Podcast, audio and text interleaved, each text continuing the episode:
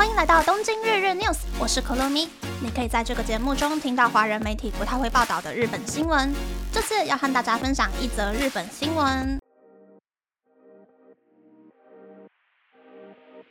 全日本超过三万座桥梁随时都有可能倒塌。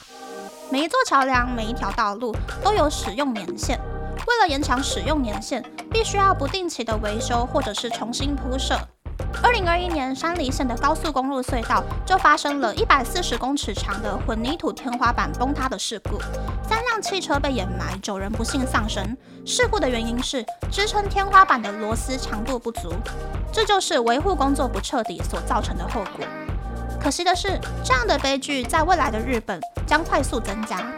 这是因为基础建设的使用年限大约是五十年。日本的基础建设新建期集中在经济高度成长的一九七零年代，当时建造的基础建设现在都即将面临汰换。但实际上，日本有大约三百二十座桥梁需要进行妥善的维修保养，但有被维修保养的桥梁数量十分少，这意味着全日本有许多桥梁随时都有可能崩塌。但因为基础建设的维修保养需要花费庞大预算，根据日本国土交通省的统计。二零一八年到二零四八年三十年间，就需要花费日币一百九十兆元去维修。但日本人口减少造成税收减少，还要支付少子高龄化相关的社会津贴，已经没有多余的预算去支撑基础建设的维修保养费用。乡下又因为人口减少，导致基础建设维修的效益变低，无法维修的设施将逐渐被汰换放弃，变成封锁的道路、封锁的桥梁。二零二一年，山形县的一座长达一百二十五公尺的桥梁，就在被封锁后的第十年倒塌了。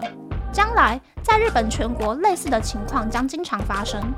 担心自己所居住的区域是否安全，或是担心住在乡下的父母亲生活是否安全的人，建议尽快搬到附近的城市居住，因为事故随时都有可能发生。虽然离开自小成长的城镇，或是长期居住的家，可能会很辛苦，让人感到不安。但是在城市里能够更安全、更便利的生活，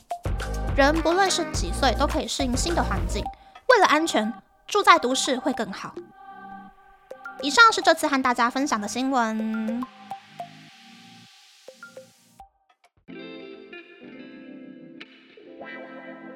这次分享的新闻呢，是三万座桥梁随时可能倒塌的新闻。但其实台湾也面临这样的情况啦，不只是乡下，连都市也是这样子。这是因为台湾有很多的基础建设是从日治时期开始做的，而台湾的人口又太多，所以很难真的把一条路封起来，花三年五年打掉重做。最近比较经典的案例，应该就是台北的中正桥。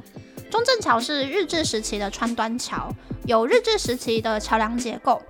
但因为又是连接台北市中正区还有新北市永和区的桥梁，所以不可能打掉重盖。又很难维修，但是听说中正桥目前正在进行的建新桥，然后把川端桥另外留下来的工程，应该已经快要面临完工的状态了。不过台湾的中山高速公路啊，还有很多所谓八零年代建造的十大基础建设呢，其实在未来的十年也慢慢面临五十年的使用期限到期。希望未来的十年呢，都不会再遇到新冠这种让经济停摆的意外，然后大家可以好好的赚钱，政府好好的编预算，让台湾避免重蹈日本的覆辙，让目前大家使用的道路可以继续安全的行驶下去。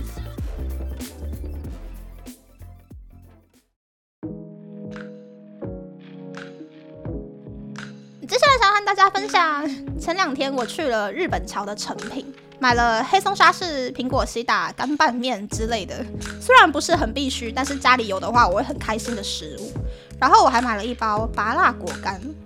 然后我又再一次想起了，其实我是一个不喜欢吃新鲜拔辣，但是喜欢拔辣果干的人。该怎么说呢？我不喜欢吃硬硬的拔辣，我比较喜欢红心拔辣那种软软的拔辣。然后拔辣果干呢，基本上都是软软的嘛。变成果干之后呢，不管是哪一个品种的拔辣，我都很喜欢。其实我好像每一种台湾水果都会吃，我就连那种泰国的榴莲也是敢吃的，但就只有拔辣会特别的挑，其他的水果好像就不会那么挑了。反正现在台湾的农改技术太强了嘛，以前要特别去挑熟度的那种水果啊，这十年好像都不用挑，每一个都很好吃了。可是我现在住在日本呢，我就会特别去看水果的产地，像是菲律宾的凤梨啊，就很容易咬舌头嘛。除非我真的是超想吃凤梨的啊，不然我是不会买菲律宾的凤梨回家吃的，因为会吃的很痛苦啊。好想要吃蜜山楂，啊怎么会这样呢？那么，那么这次的分享就到这边，不知道大家喜不喜欢这样的节目呢？欢迎大家留言和我分享你的想法，或是你吃水果的一些美感。